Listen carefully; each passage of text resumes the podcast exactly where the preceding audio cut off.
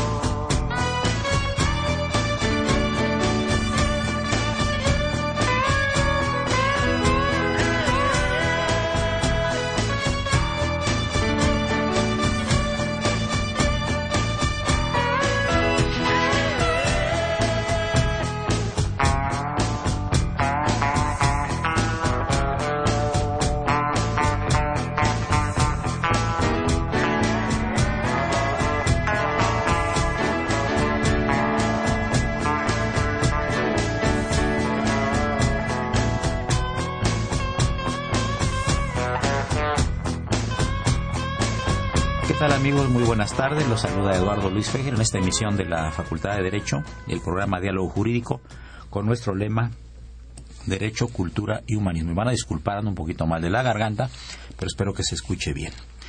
Un gusto recibir a dos distinguidos profesores de la facultad, el destacado jurista penalista Julio Hernández Pliego, que quiero decirles amigos, es uno de los nombres que con más respeto se pronuncian en el ámbito del complejo mundo del derecho penal en México. Bienvenido, Julio, a estos micrófonos. Muchas, gracias, por tu presencia. Te agradezco mucho. El joven jurista, abogado, funcionario de la universidad, Christopher Pastrana. Bienvenido también, profesor de la Facultad de Derecho. Doctor, muchas gracias por la invitación. Pues muchos temas muy complicados por todo lo que está pasando, pero eh, estamos platicando aquí con los juristas sobre qué es lo que va a pasar cuando venga este cambio de, de llamarse Procuraduría General de la República a Fiscalía General de la República. Esto es un simple cambio de nombre, eh, tiene algunas atribuciones que no tenía, le van a quitar atribuciones que tiene. Yo quisiera preguntar al maestro Hernández Pliego, para después pasar a otros temas, amigos del auditorio. ¿Cómo no, maestro? Efectivamente, mm, se modificó la Constitución para autorizar la creación de la Fiscalía General de la República, un poco modificando la estructura de la PGR actual, de la Procuraduría General de la República, y um, es solamente una iniciativa sometida al Congreso, a la Cámara de Diputados, en donde se desarrollan, se especifican, se eh, precisan las funciones de la Fiscalía General creada ya por reforma constitucional una de las más importantes es que se establece una independencia funcional, orgánica y patrimonial de la nueva institución Fiscalía General de la República. Y esto implica mucho porque ha sido un clamor de los abogados penalistas el hecho de que em, se independice la Procuraduría del Poder Ejecutivo. Tradicionalmente la Procuraduría, todas las Procuradurías del país, han sido propiamente el brazo armado del Poder Ejecutivo. Aquí mismo, en el Distrito Federal, tuvimos casos emblemáticos en donde tanto en el ámbito del orden común como en el fuero federal, se estableció al procurador como eh, el arma que tenía el Ejecutivo para someter a los disidentes, a los que no opinaban conforme a sus designios, etcétera.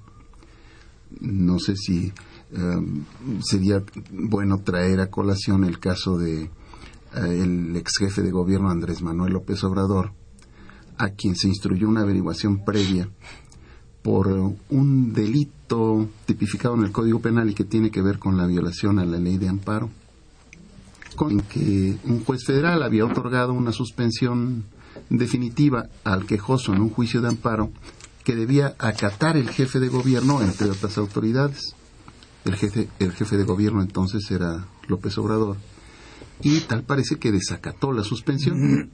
Sí, me recuerdo. Como consecuencia, la Procuraduría de la República inició una averiguación previa en contra del jefe de gobierno. Nada más que el jefe de gobierno, junto con otros servidores públicos de alto rango en el país, están favorecidos por un privilegio procesal que es la inmunidad. De manera que no se puede proceder penalmente en contra de un alto servidor público, entre los que está incluido el jefe de gobierno, si no se le remueve este impedimento que significa la inmunidad. Se instruyó la averiguación previa y llegado a un punto, el Procurador General de la República solicitó que se removiera la inmunidad, este privilegio procesal, al jefe de gobierno. Es una especie como de pequeño juicio en donde se escucha al interesado se formulan los cargos que no tienen que ver con la inocencia o la Mm, culpabilidad. Se entiende, se entiende. Solamente si se le remueve la inmunidad o, o no al lugar. No hay, este le llaman juicio de procedencia. Si procede o no procede removerle. Eso es lo único que, que juzga la Cámara de Diputados. Mm, ustedes se acordarán que cuando eh, se pasó a pleno el asunto de Andrés Manuel, se metieron las cámaras de, de televisión a la, al recinto y vimos todos los mexicanos como voto a voto los diputados hicieron mayoría porque se le removiera el fuero o la inmunidad. Y efectivamente se le removió la inmunidad. Lo que seguía de ahí es que el procurador de justicia, procurador de la República, ejercitara la acción penal en contra del jefe de gobierno en ese momento no se nos olvida también que yo creo que es de los mejores momentos políticos de Andrés Manuel. Creo que incendian el país si hubieran detenido a Andrés Manuel. Entonces, esto que seguía, que era ejercitar la acción del gobierno, ya que no tenía inmunidad, esto que seguía, pues no siguió. Porque curiosamente, quien solicitó la licencia fue el Procurador General de la República, el general Macedo de la Concha. Te acordarás que fue figura protagónica en todo esto el expresidente Fox, porque pretendía que no llegara a la candidatura presidencial Andrés Manuel, que iba a competir con el expresidente Calderón. Pues ahí se vio claramente cómo la Procuraduría se movió como una forma de de eliminar a la disidencia, ¿no? Cuestión que en una democracia pues no puede permitirse, ¿no?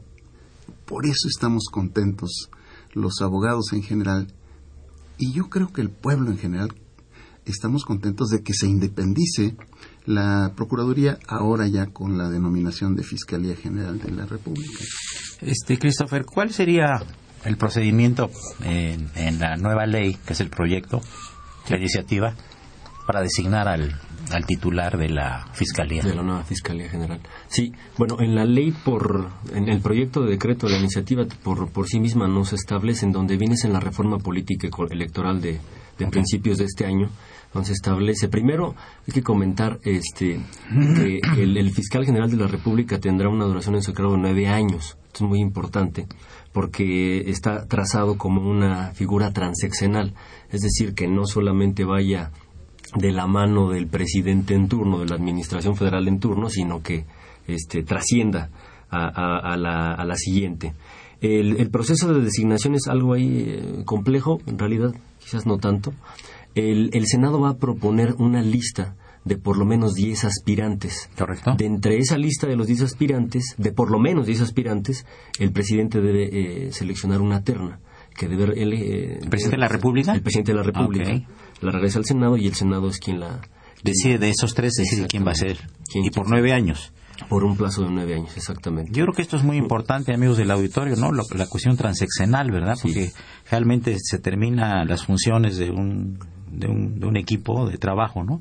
Y luego viene otro, y a veces borran lo que hizo el anterior, aunque hubieran cosas buenas, ¿no? Las políticas, efectivamente. Eh, políticas- los teléfonos en cabina, amigos, son el 55 36 89 89. Repito, 55 36 89 89. Y la sin costo 01800 50 52 688. 01800 50 52 688.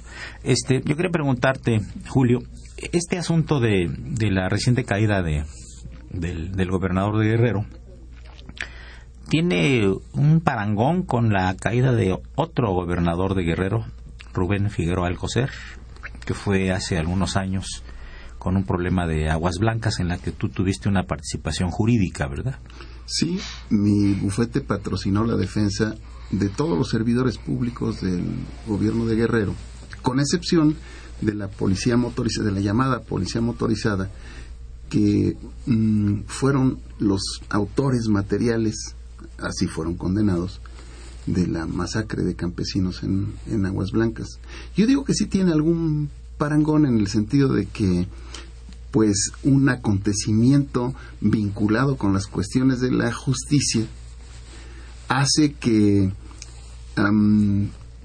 dos gobernadores en distintas épocas de la vida del estado de Guerrero pues dejen los cargos, uno por ah, renuncia y otro con una licencia que acaba de solicitar. En aquella época mm, seguramente recordarán en ejercicio de aquella facultad que tenía la Suprema Corte de Justicia de la Nación y que ahora tiene am, la Comisión Nacional de los Derechos Humanos, se ordenó una investigación para ver si había existido violación generalizada de derechos humanos en el caso de Aguas Blancas. Y esta comisión mm, que estuvo, digamos, eh, encabezada por el ministro Juventino Castro Castro y el ministro Franco, am, concluyó declarando que sí había habido una violación general de, garantías.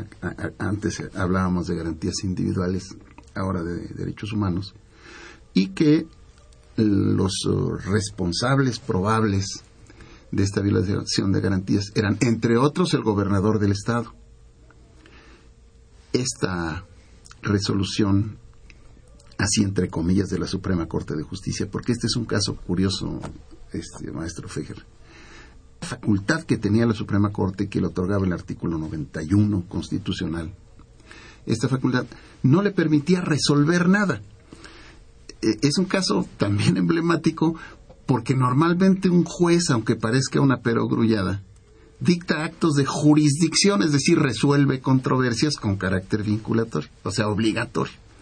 En este caso no, solamente era una opinión de la Suprema Corte de Justicia de la Nación. Y bueno, pues esa opinión lo que procedía es que se tomara en consideración, Claro. porque para eso se había pedido por parte del presidente Cedillo la intervención de la Suprema Corte de Justicia de la Nación. Pues esto se movió en el nivel político y antes de que se tomara una determinación oficial de la salida del gobernador del estado, él solicitó una licencia. Esta fue la causa de su separación del cargo. Y a continuación vino como gobernador provisional el licenciado Olea, Javier Olea. Él estuvo como interino y, y en el caso presente, curiosamente, pues eh, otro académico es el que es nombrado en lugar del gobernador de Guerrero, que solicita licencia, también motivado por un caso de origen judicial. Bien. Bien, amigos, eh, continúen aquí en el 860 de Radio UNAM. Eh, tenemos en cabina al licenciado Julio Hernández Pliego, al licenciado Christopher Pastrana. Soy Eduardo Luis Fejer, no le cambie. Gracias.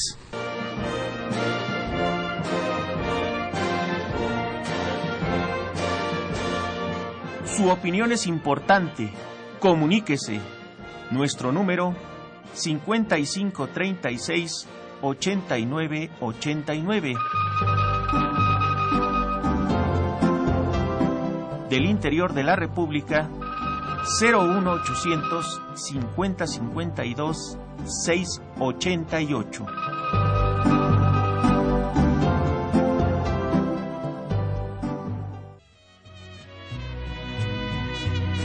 Puedes irte de una vez y si me tocó perder, pues ya que le hago. Si es verdad que hay otro amor, no lo calles, por favor.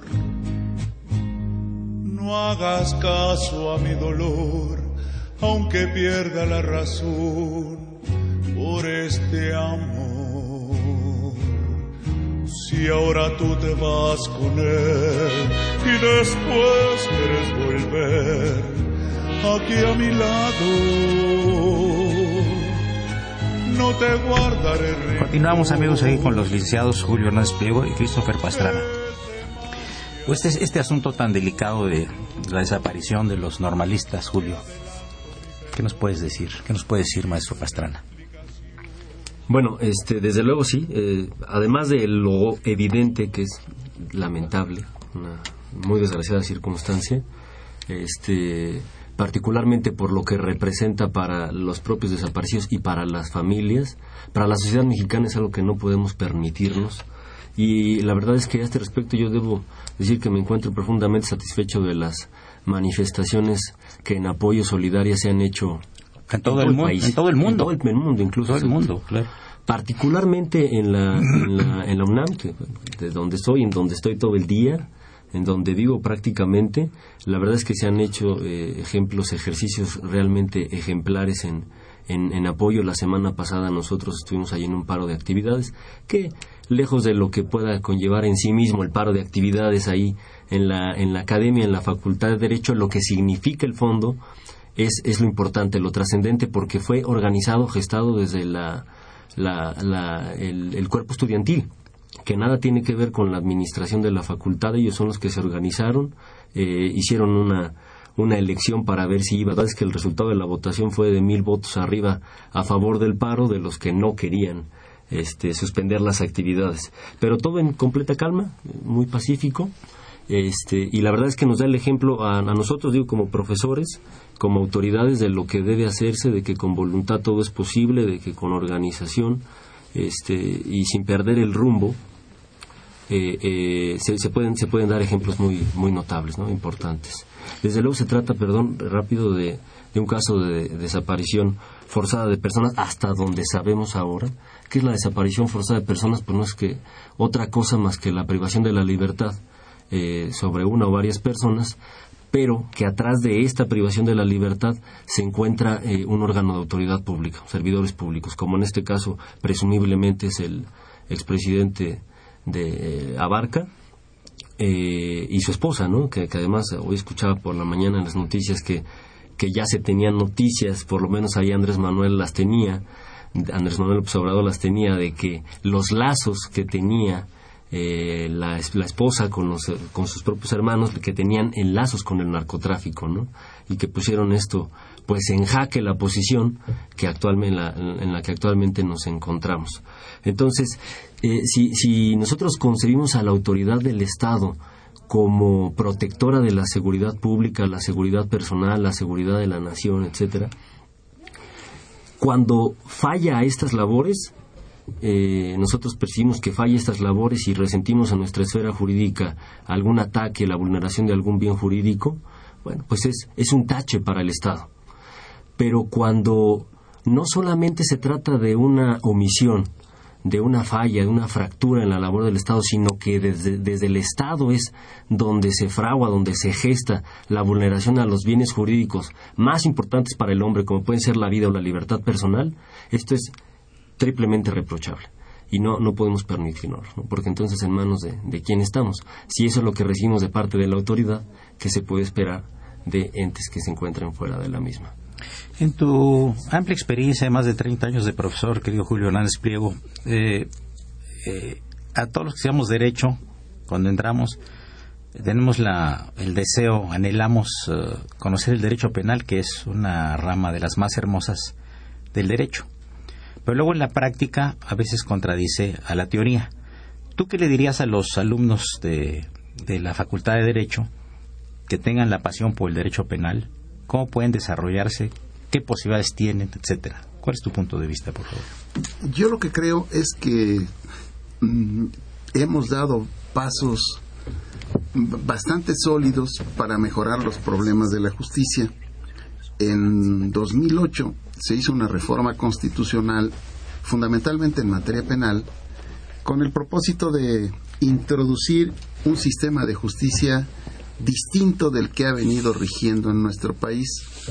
Ahora se pugna en la reforma constitucional por un, por un sistema de justicia adversarial, eminentemente oral y público, regido por ciertos principios que regulan el sistema de procesamiento acusatorio, distinto del, del inquisitorial y del sistema mixto en el que dicen algunos colegas que vivimos. Esta reforma de 2008 dio lugar a que el presente año, en marzo, en marzo se promulgara el Código Nacional de Procedimientos Penales, que también había sido un, clamor de todos los profesores de la facultad, fundamentalmente de los que están vinculados con la materia penal.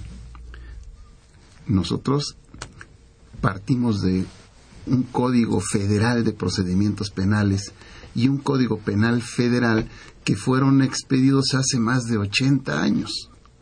No cabe duda que las instituciones, la ciencia, la técnica, la civilización han variado muchísimo de esa fecha para acá. Hemos uh, caminado con 32 distintos códigos en la República Mexicana, 32 distintos códigos penales de leyes orgánicas del Ministerio Público, de leyes orgánicas del Poder Judicial, etcétera. Estamos abrumados de leyes penales. Ahora, con la creación del Código Nacional de Procedimientos Penales, parece que empieza otra vez a gestarse la posibilidad de que el Código Penal se vuelva también un Código Nacional Penal. Sobre esto tú te acordás nuestros profesores en la facultad han, nuestras mejores cartas en el penalismo han formulado distintos proyectos de códigos penales tipo que se han quedado en la congeladora.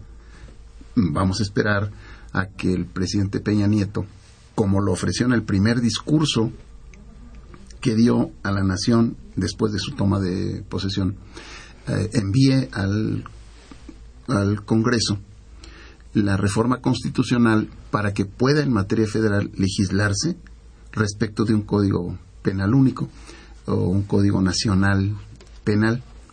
Con esto pues habremos dado otro gran paso, igual que se dio con el Código Nacional de Procedimientos Penales, que mm, acoge el nuevo sistema de justicia acusatorio oral público y en el que creo que los mexicanos debemos confiar. Debemos confiar fundamentalmente porque no hay muchas opciones. El actual sistema de justicia que tenemos está totalmente rebasado. La gente ya no cree en que con este sistema pueda hacerse justicia. Por eso es que debemos abrazar la idea de que el nuevo Código Nacional de Procedimientos Penales concurra para resolver el problema de la justicia en nuestro país. Y creo que, que se puede. Si hay voluntad, se puede, se puede cambiar la situación de la justicia en México, como se han podido en otras áreas de, de nuestra vida social, ¿no?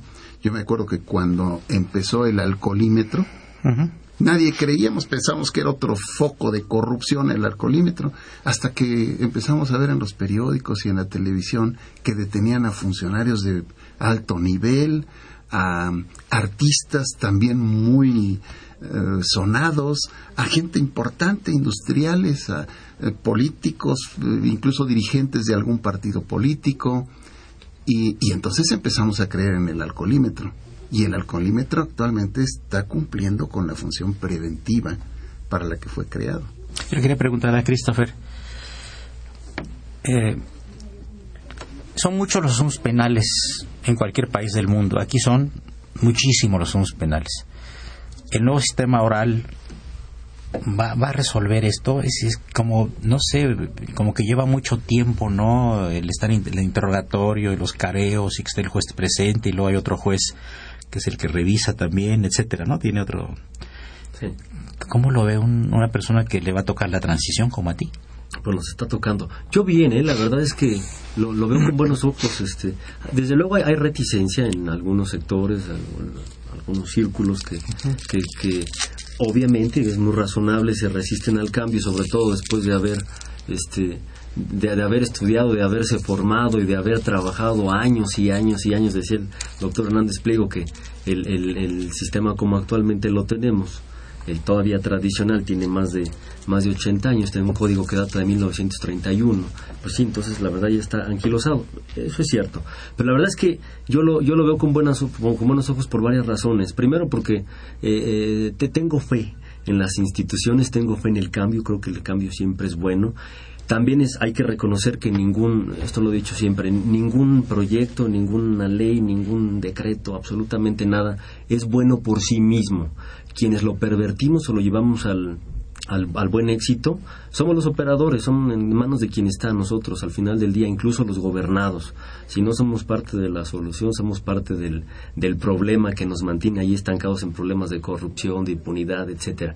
Pero bueno, regresando a la pregunta, eh, eh, el, Código Nacional de Procedimientos Penales, particularmente el sistema penal acusatorio que, se propone, eh, primero parte la premisa de que no todos los asuntos lleguen a audiencia de juicio oral queremos despresurizar el sistema y cómo lo hacemos. Bueno, además de la expeditez que representa que ahora las audiencias sean orales y no escritas, este, la mayoría de las actuaciones, no las audiencias, perdón, este, hay, hay métodos alternativos de uh -huh. solución de controversias. Uh -huh. Fundamentalmente el código, además de que hay una ley de medios alternativos de solución de controversias, el Código Nacional reconoce dos, que son los acuerdos reparatorios y eh, la suspensión condicional del proceso a prueba y ellos, esos dos eh, medios alternativos de solución de controversias, tienen que ser propuestos por el Ministerio Público a las partes. ¿Para qué?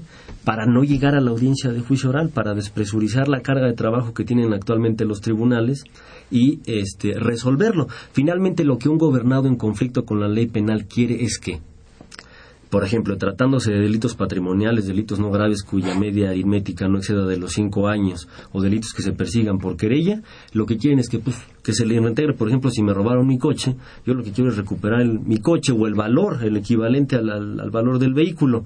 ¿De qué me sirve que el asaltante sea detenido y puesto en la cárcel si yo lo que quiero es tener mi carro? Entonces, estos métodos alternativos de solución de controversias, una de las cosas que garantizan es justamente la, reparación del, del, daño. Si la víctima alcanza esa reparación del daño, lo deja. Perfecto. Amigos, llegamos a la parte media del programa. Les recuerdo que se encuentran los juristas Julio Hernández Pliego y Christopher Pastrana, ambos profesores de la Facultad de Derecho. Soy Eduardo Luis Fejer. Continúen oyendo el programa de la facultad. Gracias.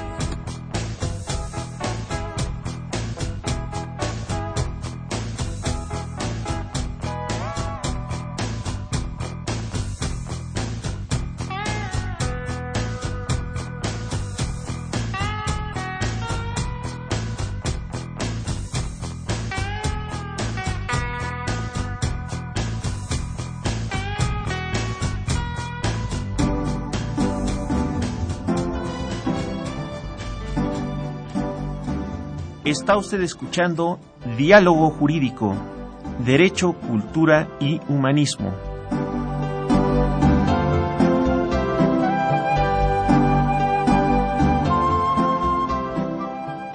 A través del 860 de AM. El alma mater del cuadrante.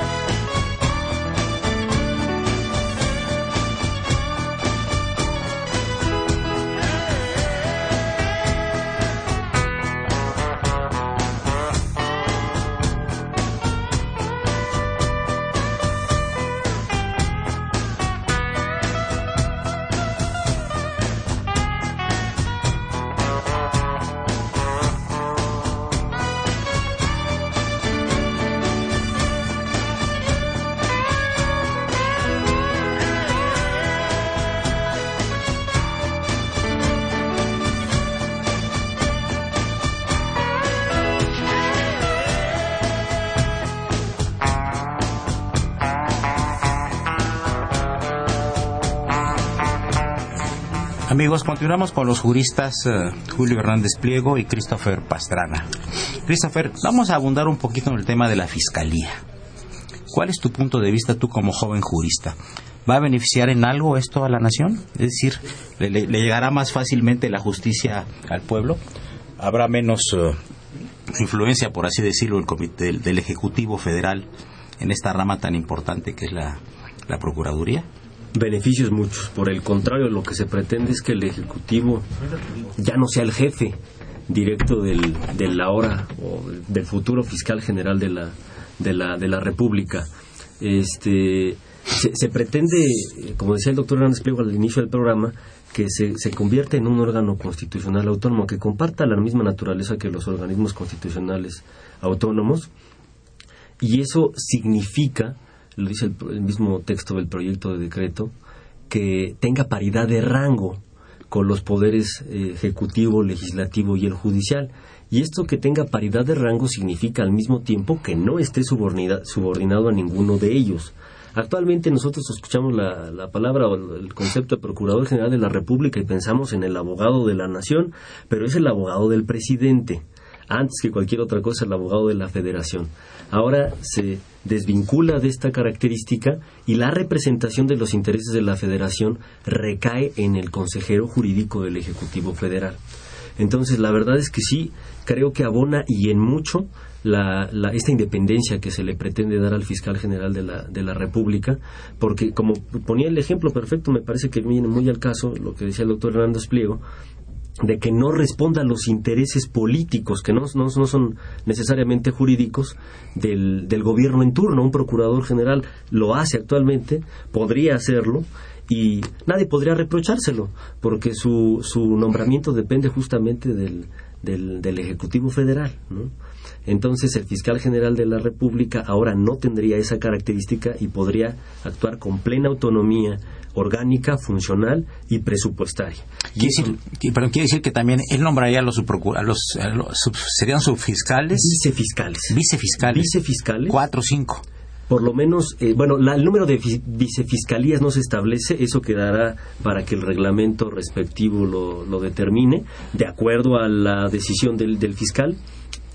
Y lo que sí establece es que por lo menos existan dos fiscalías especializadas, una de delitos electorales y otra muy importante, la del combate a la corrupción.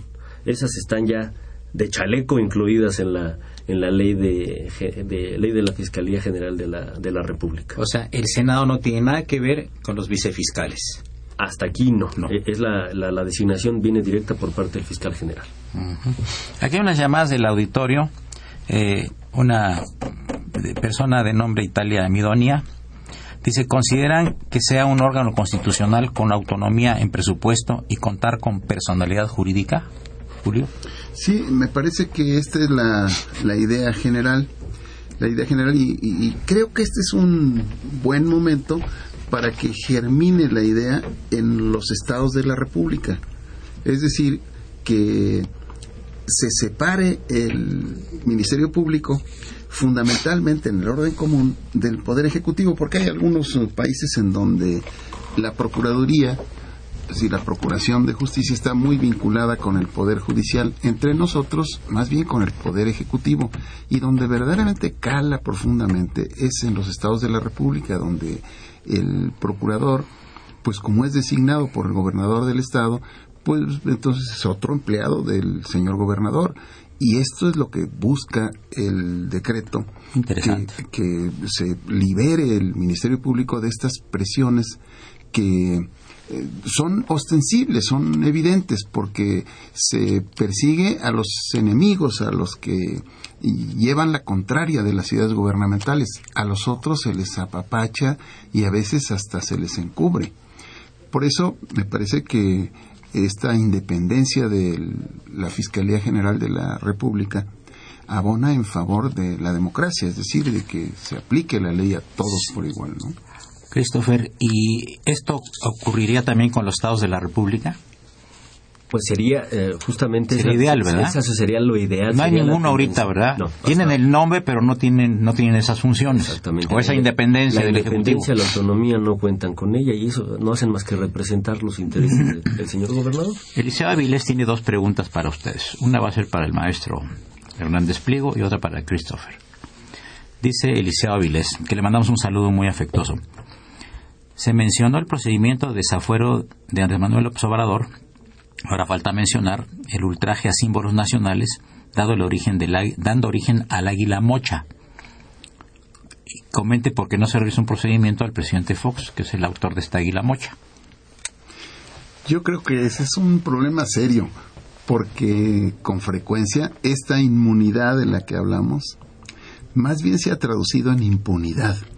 Mm, La inmunidad, por supuesto, es un privilegio, un beneficio para los uh, eh, miembros de, cierta jerarquía, de cierto rango en el gobierno, pero no equivale a impunidad porque una vez que se remueve el impedimento, que puede removerse porque termine el cargo, por renuncia expresa del servidor público o como en el caso de Andrés Manuel, porque se siga juicio de procedencia. Una vez que termine, son eh, sujetos de la ley penal como cualquier otro. Lo que pasa es que este mm, requisito procesal de la inmunidad a veces se ha entendido muy mal y se acogen a él para evitar que se aplique la ley en todos los casos y que mm, bueno pues este el funcionario se vuelva intocable no a mí me parece que este caso al que se refiere el licenciado Avilés. Avilés, pues es solo uno de una cantidad enorme de casos en donde no se ha actuado con la debida diligencia Y esta pregunta va para Christopher Pastrana. ¿Qué posibilidades habría de dictarle arraigo domiciliario a Ángel Aguirre para evitar que se fugue del país y así rinda cuentas con la justicia? Bueno, primero hay que esta, posibilidades hay. ¿De qué depende? De que se le de que se le siga una indagatoria, una averiguación por la probable participación o comisión en los. Me imagino que va tendiente al caso de Ayotzinapa, ¿no? De, de- de Guerrero, evidentemente. Si tuviera alguna participación como autor intelectual en la desaparición de los 43 normalistas, por supuesto que, que sería, sería viable como una medida cautelar dictar el, el arraigo. Es una medida con control judicial, es decir, tendría que, que ser solicitada por el Ministerio Público al, al órgano jurisdiccional y él podría concederla o no, dependiendo de los elementos, pero es viable, por supuesto. En el proyecto al que se ha estado haciendo referencia de la Fiscalía, ¿qué, qué otros beneficios puede traer para el pueblo de México este cambio de que ya no sea el Ejecutivo, de quien dependa, que no dependa el, el procurador ni el fiscal del Ejecutivo? ¿Qué cambios, aparte de estos, señala ahí la ley? Fundamentalmente lo que quieren, lo que, lo que pretende la iniciativa, el objeto mismo de la misma eh, de- es eh, organizar al Ministerio Público de la Federación, organizarlo y determinar sus competencias. Y tiene tres aspectos fundamentales, según recuerdo, que el primero de ellos es eh, volverlo un verdadero representante de la sociedad. Y esto va en dos vertientes. Uno, que ya no, no solamente esté enfocado a las cuestiones penales, como habitualmente pensamos, ¿no? Es decir, procedimientos eh, penales federales o estatales, Ministerio Público de la Federación. Es una equivalencia mental que hacemos. Sino que también tenga intervención en procedimientos de otra naturaleza jurídica, como pueden ser civiles o mercantiles. Por ejemplo, puede participar en, en- en alimentos para menores o para personas de, de avanzada edad o puede participar en concursos mercantiles cuando hay insolvencia de algún de algún este, participante en un concurso mercantil. Esa por una parte. Y segunda la otra parte de la representación social es que efectivamente desempeñe ese papel. Y la, la parte más importante para que funja como un representante social y la, los gobernantes a, quienes se, a quienes se debe lo perciban así es, por ejemplo, que eh, otorgue medidas de atención médica inmediatas a las víctimas de un delito, que sea garante inmediato, porque quien tiene noticia criminal eh, la, tiene, la primera noticia criminal que se tiene es por parte de las policías habitualmente y el segundo, eh, cronológicamente hablando, es el Ministerio Público. El Ministerio Público debe velar inmediatamente por el respeto irrestricto a los, a los derechos humanos consagrados en la Constitución y en, en, los, en los tratados. Eh, esos serían otro de los beneficios. Ahora, no quisiera eh, irme sin tratar algo que nos nos tiene consternados este, a algunos colegas, eh, lo platicaba hace unos días con el doctor Hernández Pliego, que es que en el texto del, decreto se pretende eh, desincorporar al INACIPE, al Instituto Nacional de Ciencias Penales. No quiere decir que en la Fiscalía General, que ahora se pretende configurar, no haya un órgano auxiliar de educación superior, de capacitación, de actualización. El mismo texto del decreto lo reconoce, pero también señala que los activos, los recursos humanos, la infraestructura con los que actualmente, de los que actualmente dispone el INACIPE van a pasar a formar parte eh, como órgano en un órgano auxiliar de la Fiscalía General de la República. No sabemos bien a bien qué es lo que va a pasar con el INACIPE. Esta sería una de las críticas que yo podría señalar a la, a la ley que se propone instaurar. Sí, sí, sí, qué interesante. Eh, porque el, el INACIPE realiza una gran labor, ¿eh? Sí, es, interesantísimo todo lo que hace, ¿no? Inclusive tiene maestrías, tiene doctorados, ¿no? A muchos ministerios públicos, jueces, ¿verdad? Sí, una, una gran labor la que está haciendo ahí. Bien, amigos, llegamos a la penúltima parte del programa. Eh, les recuerdo que se encuentran con nosotros el doctor Julio Hernández Pliego, distinguido jurista, el licenciado Christopher Pastrana, no menos distinguido jurista, ambos distinguidos profesores de la Facultad de Derecho. Es Lección Senta, esto es Radio UNAM y es el programa de la Facultad de Derecho. Regresamos en unos minutos. Gracias.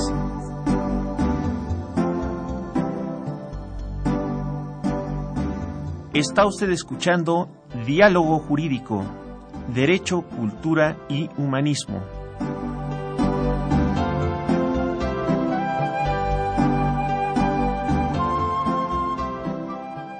A través del 860 de AM. El alma mater del cuadrante.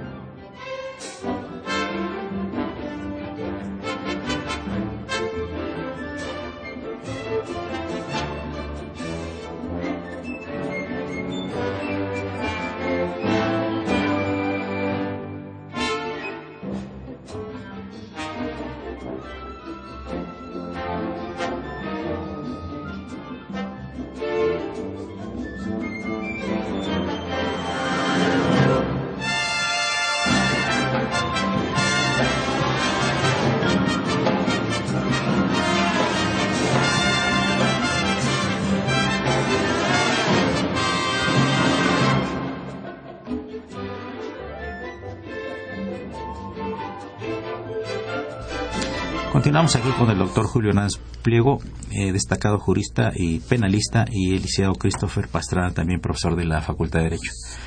Eh, nos manda saludos el, el doctor Martín Weinstein, lo saludamos con todo afecto, él también da clase ahí en el, en el y en la facultad. Buena persona, sí. Saludos. Señor Eduardo Cruz pregunta, de acuerdo con la Constitución no existe fuero.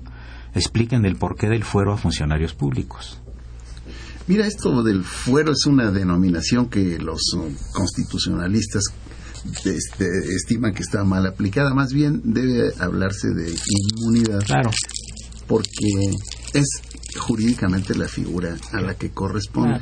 Esta inmunidad es un trasunto que traemos nosotros en nuestra legislación desde el derecho romano. Claro. Es decir, no es una invención. El derecho foral. Sí. sí, sí. Sí, y, y bueno, pues este, me parece a mí que es una gran herencia del, del derecho romano la que tenemos en nuestro país. Ah, hay otros países muy adelantados, me refiero concretamente a Estados Unidos, que son verdaderos eh, amos en las cuestiones financieras, comerciales, industriales, etcétera, pero que no tienen instituciones de una raigambre tan sólida como la tenemos nosotros, porque ellos no abrevaron en el derecho romano como no, el claro. derecho mexicano. Y eh, por consecuencia no adoptan estas instituciones como la de el, eh, el fuero o la inmunidad. Tú te acordarás que cuando estaba la operación esa, me parece que se llamó Tormenta del Desierto, que la inició el presidente Bush, resulta de que tenía a todo el mundo en el filo de la butaca, porque estábamos esperando que estallara quizá no la tercera guerra mundial, sino la última. Y, y resulta de que el presidente de la república más eh, importante o más poderosa del planeta estaba siendo acusado de algunas cuestiones sexuales por una becaria. Ah, ¿Cómo es posible que teniendo esta tensión mundial tenga no obstante que defenderse de un juicio personal en donde, bueno, yo para mí son muy respetables los derechos de la becaria, pero creo que el orden supone un lugar para cada cosa y cada cosa en su lugar. Entonces no puede ser posible que coincida esta gran responsabilidad del presidente de los Estados Unidos con un problema de tipo personal. Y es que mm, no tienen esta institución del derecho romano. Nosotros sí la tenemos. A veces, como dice el maestro Pastrana, se ha pervertido la institución de la inmunidad. Hay algunos diputados, por ejemplo, que han abusado de, de su inmunidad. Eh, no obstante, me parece a mí que es una institución sólida que debemos conservar porque, a diferencia de la inviolabilidad en donde al individuo no se le aplica la ley penal nunca, en la inmunidad, ya lo decíamos, se le aplica una vez que termine la función. Inclusive las acciones penales que se tengan en contra de ese servidor público no están sujetas a las reglas de la prescripción. Por eso no hay el riesgo de que en el trampolín político brinquen de un puesto a otro y sigan con la inmunidad sin que nunca los alcance la ley. No, no. No prescriben las acciones. Ahí se conservan para cuando deje el puesto, entonces podrás aplicarle. La Y ley. quizá ya prescribió. Quizá ya. Sucede, ¿verdad? Sí, sí, sí. Si, si no se actualiza la acusación que se tenía durante el encargo en contra del servidor público y él deja de ser servidor público, pues entonces empieza a correr el término prescriptorio. ¿no? Christopher, ¿por qué el derecho penal te ha traído tanto a ti? No lo sé. Es una muy buena pregunta que yo mismo me he hecho varias veces. La verdad es que... Pero eh, más, más en teoría que en práctica estás, ¿verdad? Sí, mucho más. De, de hecho, lo que me, me apasiona, ¿eh? me, me- me gusta mucho. Eh, En general, el derecho penal. La verdad es que desde niño he dicho que me gusta el derecho penal sin saber por qué. No sé si llegué a ver alguna película, Claro, a escuchar algo. En mi familia no hay abogados, soy el primero. Entonces, este, no sé de dónde venga, pero siempre supe que era... Además ya nos estamos acercando, Julio, a, lo- a- a las películas que siempre vimos donde estaba el jurado. Ya nos estamos acercando a eso, ¿verdad? sí, sí, sí, Es sí. un cambio, ¿no? Es cierto. Aquí todo el juicio ha sido siempre escrito, ahora ya va a ser verbal, ya va a haber un jurado, va a estar el juez, etcétera, el fiscal, el acusado, etcétera, con cámaras, con todo, ¿verdad? Sí, yo cuando se dice esto, me viene mucho a la memoria la película esa de 12 hombres en pugna, Sí. que empieza la película precisamente cuando después de planteado el juicio, la defensa, la acusación, el jurado se retira a deliberar. En ese momento empieza la película, cuando se meten a la sala Claro, de deliberación. claro. Es una película que los estudiantes de Derecho deben ver. Sí, claro, sí, Deben sí, sí, sí. Y hay muchas de, de ese tipo, ¿no? En, en donde además se pone de, de- de relieve de, lo- la película de Dos hombres en puna, no solamente en sí el procedimiento, que exacto pasa a segundo término, sino la capacidad de argumentación de uno de los jurados que es el único que está con una opinión este, Disidente. disidente, y al final de la película convence al resto de que, de que su postura es la... Ahora es muy interesante en el derecho americano que este, en algunos casos, como el de O.J. Simpson, ¿se acordarán ustedes? Este, de este basquetbolista y actor de televisión y de cine muy famoso que eh, lo acusaron de haber matado a su ex esposa y a un amigo de la ex esposa, ¿verdad? Y que prácticamente tenía sangre en las manos y demás. Sin embargo, el panorama en Estados Unidos estaba muy revuelto porque le habían dado una tranquiza a un afroamericano de apellido King, que era un, que manejaba un tráiler, ¿no? Y entonces pues, se molestó a la gente de origen afro afro ahí en los Estados Unidos y empezaron a hacer una serie de disturbios en Los Ángeles y en otras ciudades. Entonces, en lugar de, declararlo eh, eh, inocente, lo declaran no culpable. Y esto, lo he platicado mucho con mis alumnos. esto no lo tenemos aquí nosotros en México. Mira, no tenemos, pero tenemos algo similar. Entre nosotros, una sentencia condenatoria en donde se impone una sanción al acusado puede dictarse por cinco razones. Una, porque no se acredite el delito. Otra, porque no se pruebe la responsabilidad penal. Otra más, porque se acredite la existencia de una causa que excluye el delito. Otra más, porque existe una causa demostrada que extinga la acción penal. Y la última, que es la que se parece a esto de lo que tú estás hablando, maestro, que es la duda. ¿Cuándo un juez puede invocar la duda para inclinarse por la absolución del acusado? que es más o menos el caso que tú dices. Sí, es muy interesante. Yo creo que los alumnos de la facultad o los que quieren estudiar Derecho deben de ver estas películas, ¿no? Sí. Hay una muy interesante que se llama La Visita, ya es muy antigua. Está con Ingrid Bergman y Anthony Quinn.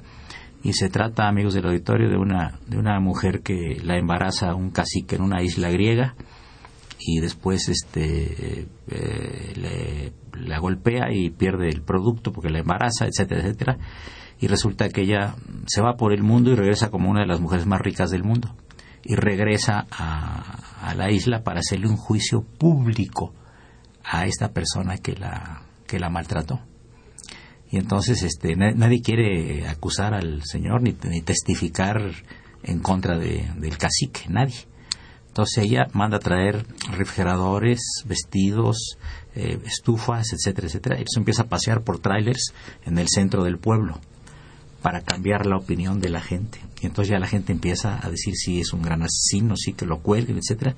Se hace un gran juicio, ponen la horca ahí en el centro y llega ella y diciendo, bueno, pues eh, si lo declaramos culpable, hay que ahorcarlo. Y dice, no, no le haga nada. Aquí el problema no es del, del, presidente o el, cacique del pueblo. El problema es de todo el pueblo, que no me defendieron a mí.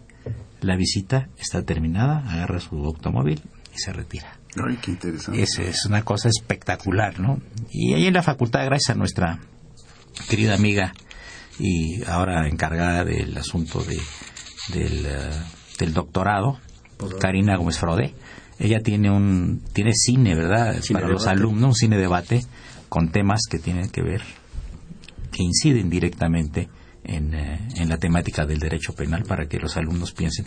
También había unos libros que tú y yo leímos hace muchos años, Julio, el de Quentin Reynolds, Sala de Jurados, desde el juez Leibovitz también, etcétera, que son muy interesantes, ya casi no hay esos libros, y realmente son muy, tiene unos casos extraordinarios que estaban a punto de mandar a la, a la, gente a la silla eléctrica en los Estados Unidos o a la cámara de gas o lo que fuera y al último momento él lo salvaba con la argumentación que tenía. Era Sam Leibovitz, era un famoso juez de sí, Samuel Leibovitz, ¿verdad? Sí, era de origen judío, por cierto que tuvo alrededor de 50 casos de clientes de él acusados de delitos sancionados con la pena capital y no le condenaron a ninguno. Sí y además lo más importante es utilizando eh, procedimientos ortodoxos, es decir, nada de comprar testigos o sobornar peritos o tal. ¿no? Esto fue lo verdadero.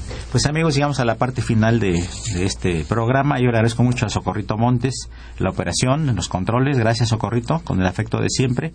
La imagen siempre grata de don Francisco Trejo, el padre Cronos. Está de producción Raúl Romero Escutia, el niño héroe. Josafat Guerrero, Aldo Rodríguez Montes y saludos cordiales a Pedro Nestroza que nos está visitando aquí. Soy Eduardo Luis Fejer, la mejor de las tardes, y nuevamente Julio Hernández Pliego y Christopher Pastrana, muchas gracias por su presencia y sus comentarios en estos micrófonos de Radio UNAM. Gracias, maestro.